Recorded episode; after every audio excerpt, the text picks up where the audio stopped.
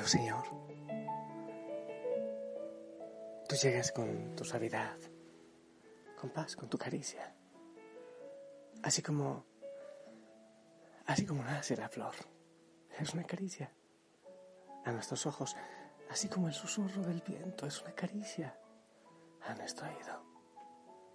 Y aún en la oscuridad, con la esperanza del amanecer, ya recibo todas las caricias que vienen de ti, de tu amor y de tu corazón, en este día, en este día de esperanza.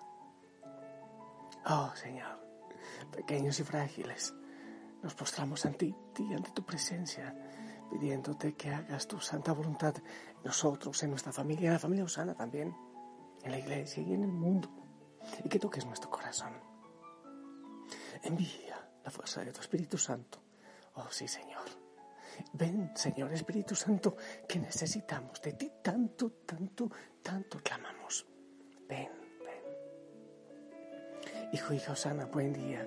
Qué hermoso poderme encontrar contigo espiritualmente y enviarte un fuerte abrazo, fuerte abrazo rompecostillas. Tocar al Señor por ti, por los tuyos, por tus realidades.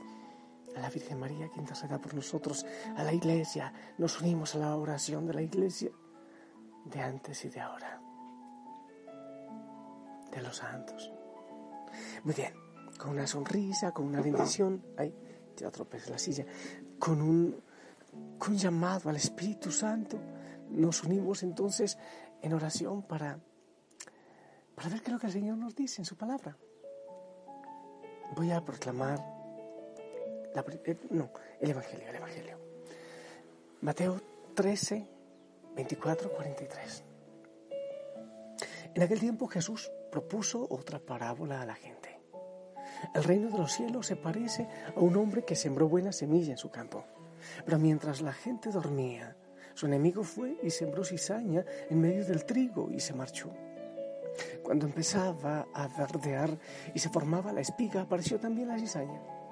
Entonces fueron los criados a decirle al amo, Señor, no sembraste buena semilla en tu campo. ¿De dónde sale la cizaña? Él les dijo, un enemigo lo ha hecho. Los criados le preguntaron, ¿quieres que vayamos a arrancarla? Pero él les respondió, no, que al arrancar la cizaña podrían arrancar también el trigo. Déjenlos crecer juntos hasta, que la, hasta la siega. Y cuando llegue la siega, diré a los segadores, arranquen primero la cizaña, átenla en gavillas para quemarla, y el trigo, almacénenlo en el granero. Les propuso esta otra parábola. El reino de los cielos se parece a un grano de mostaza que uno siembra en su huerta, aunque es la más pequeña de las semillas, cuando crece es más alta que las hortalizas. Se hace un arbusto más alto que las hortalizas y vienen los pájaros, anidan en sus ramas. Les dijo otra parábola, el reino de los cielos se parece a la levadura. Una mujer la amasa con tres medidas de harina y basta para que todo se fermente. Jesús expuso todo esto a la gente en parábolas y sin parábolas no les exponía nada. Así se cumplió el oráculo del profeta. Abriré mi boca diciendo parábolas, anunciaré lo secreto desde la fundación del mundo. Luego dejó a la gente y se fue a casa. Los discípulos se le acercaron a decirle, acláranos la parábola de la cizaña en el campo. Él les contestó, el que siembra la buena semilla es el Hijo del Hombre. El campo es el mundo, la buena semilla son los ciudadanos del reino, las cizañas son los partidarios del maligno. El enemigo que la siembra es el diablo, la cosecha es el fin de los tiempos, los segadores, los ángeles. Lo mismo que se arranca la cizaña y se quema, así será al fin del tiempo. El Hijo del Hombre enviará a sus ángeles y arrancarán de su reino a todos los corruptores y malvados y los arrojarán al horno encendido. Allí será el llanto y el rechinar de dientes. Entonces los justos brillarán como el sol en el reino de su Padre. El que tenga oídos, que oiga. Palabra del Señor.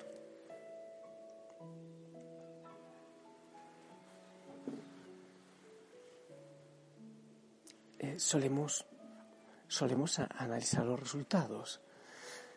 Eh, eh, de hecho, cada día yo les aconsejo en la noche analizar cómo hemos vivido, si hemos vivido de acuerdo al Señor, de acuerdo al Evangelio. Las decisiones que hemos tomado, le hemos preguntado antes al Señor si, si, si es según su voluntad, si está de acuerdo con esas decisiones, con esas determinaciones.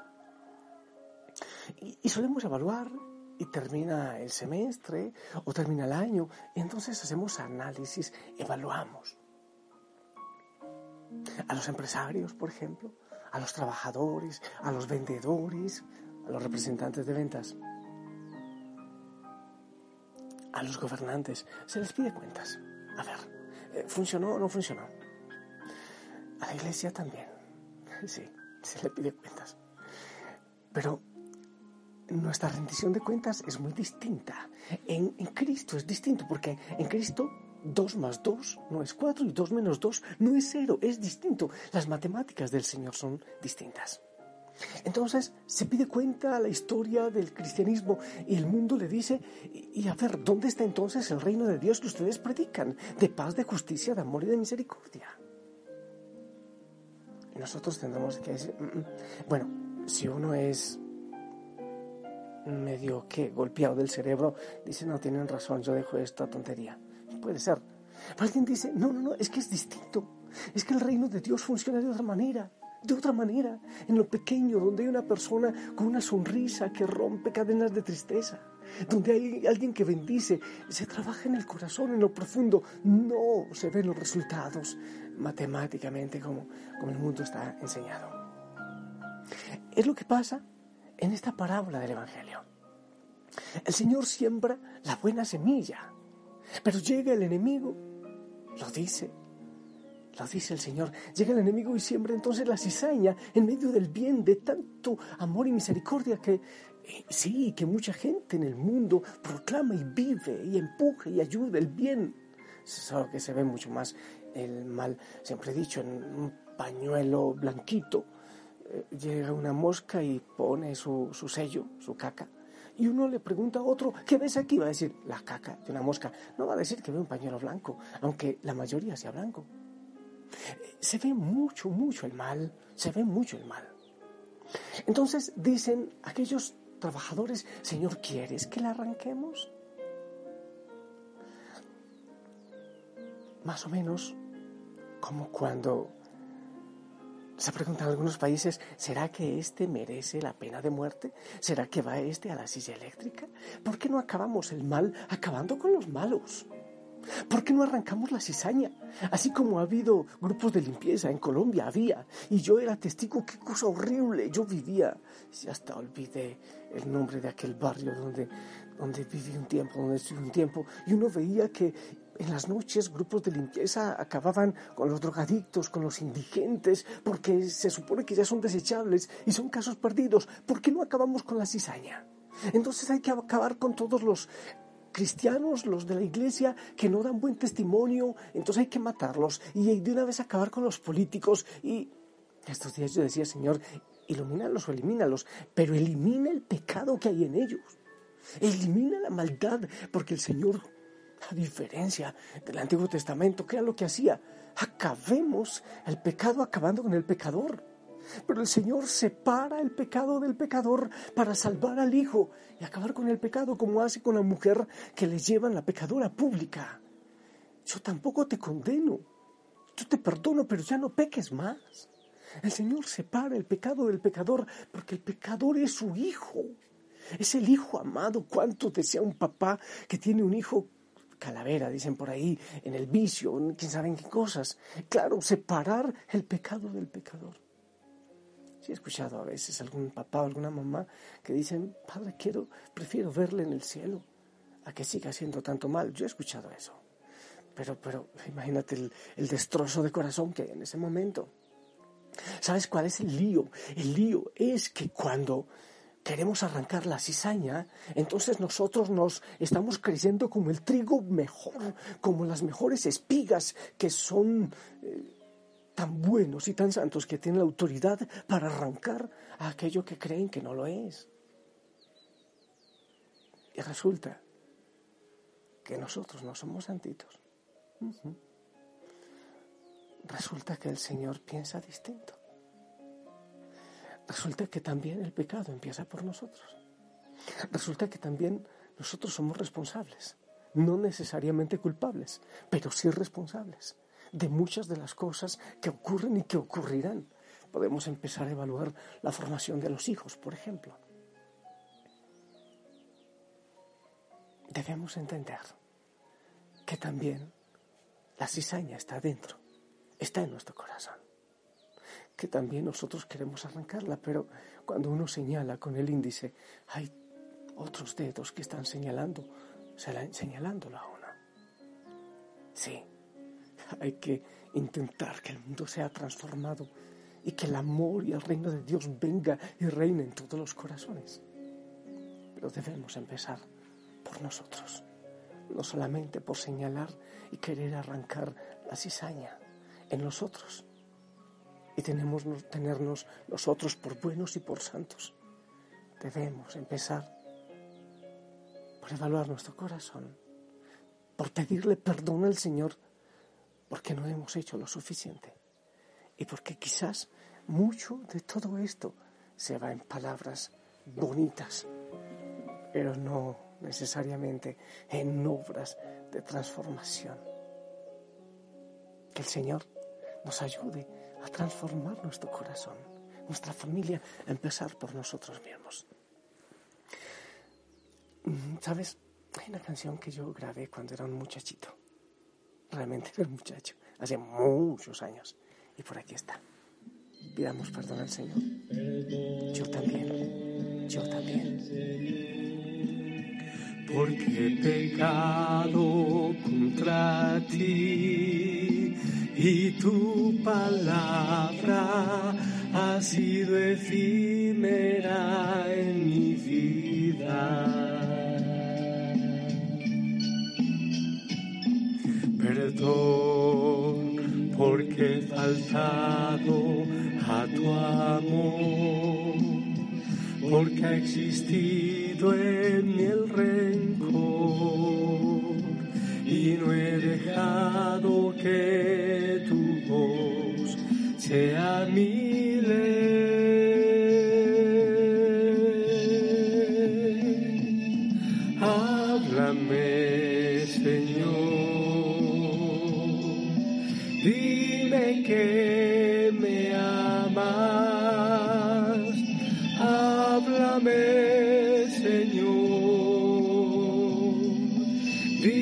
Que no existe un sol sin luz. Háblame, Señor.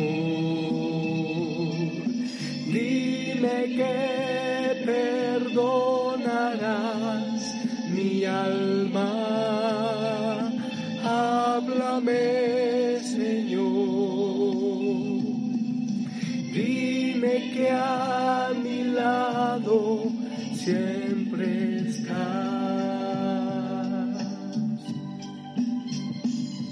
Perdón, Señor, porque no veo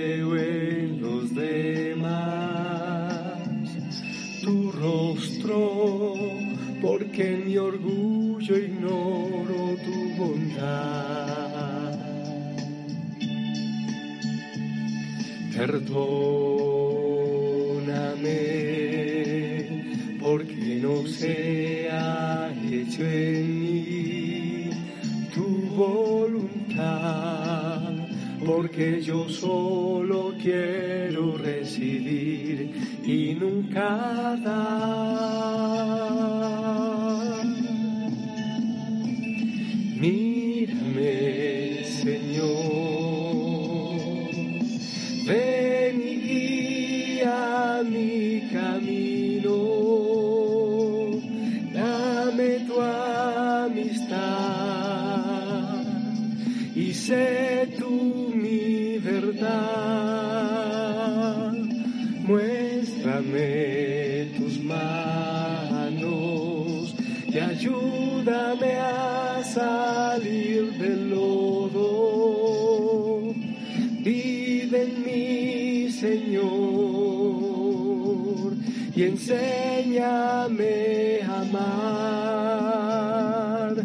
Háblame, Señor.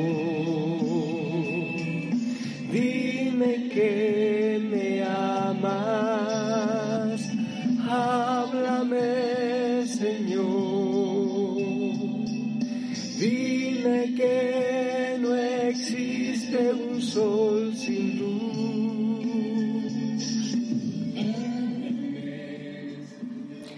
No sé si en algún momento tú has llegado donde el Señor y le has dicho, eh, hay cizaña allá, ¿quieres que la arranquemos? Claro, somos excluyentes de muchas maneras. ¿Quieres que la arranquemos, Señor? Eso lo hemos hecho muchas veces, pero ¿sabes cuál es el lío? Que cuando uno quiere arrancar la cizaña, entonces uno se toma por buenos, otros por malos, pero ocurre lo contrario hay otros que quieren arrancarte a ti por cizaña. ¿Mm? Entonces el Señor dice, deja, deja que crezcan juntos, ya llegará el momento. Hay que empezar por trabajar el corazón, nuestro corazón. Yo te bendigo para que así sea y que el Señor sea quien ponga su impronta, su palabra en tu corazón. En el nombre del Padre, del Hijo, del Espíritu Santo. Amén. Ahí pudiste escuchar la voz. Eh, del padre cuando era jovencito y ahora cuando es ancianito. Las dos. Espero tu bendición, por favor.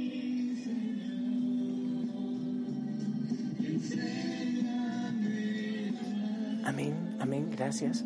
Que tengas un día en bendición y que esta palabra llegue a tu corazón. Me salió en verso sin tanto esfuerzo. Quería concierto, pero encuentro el ruido de un avión. Bendito sea Dios. Te amo en el amor del Señor. Abrazos. Saludos en casa.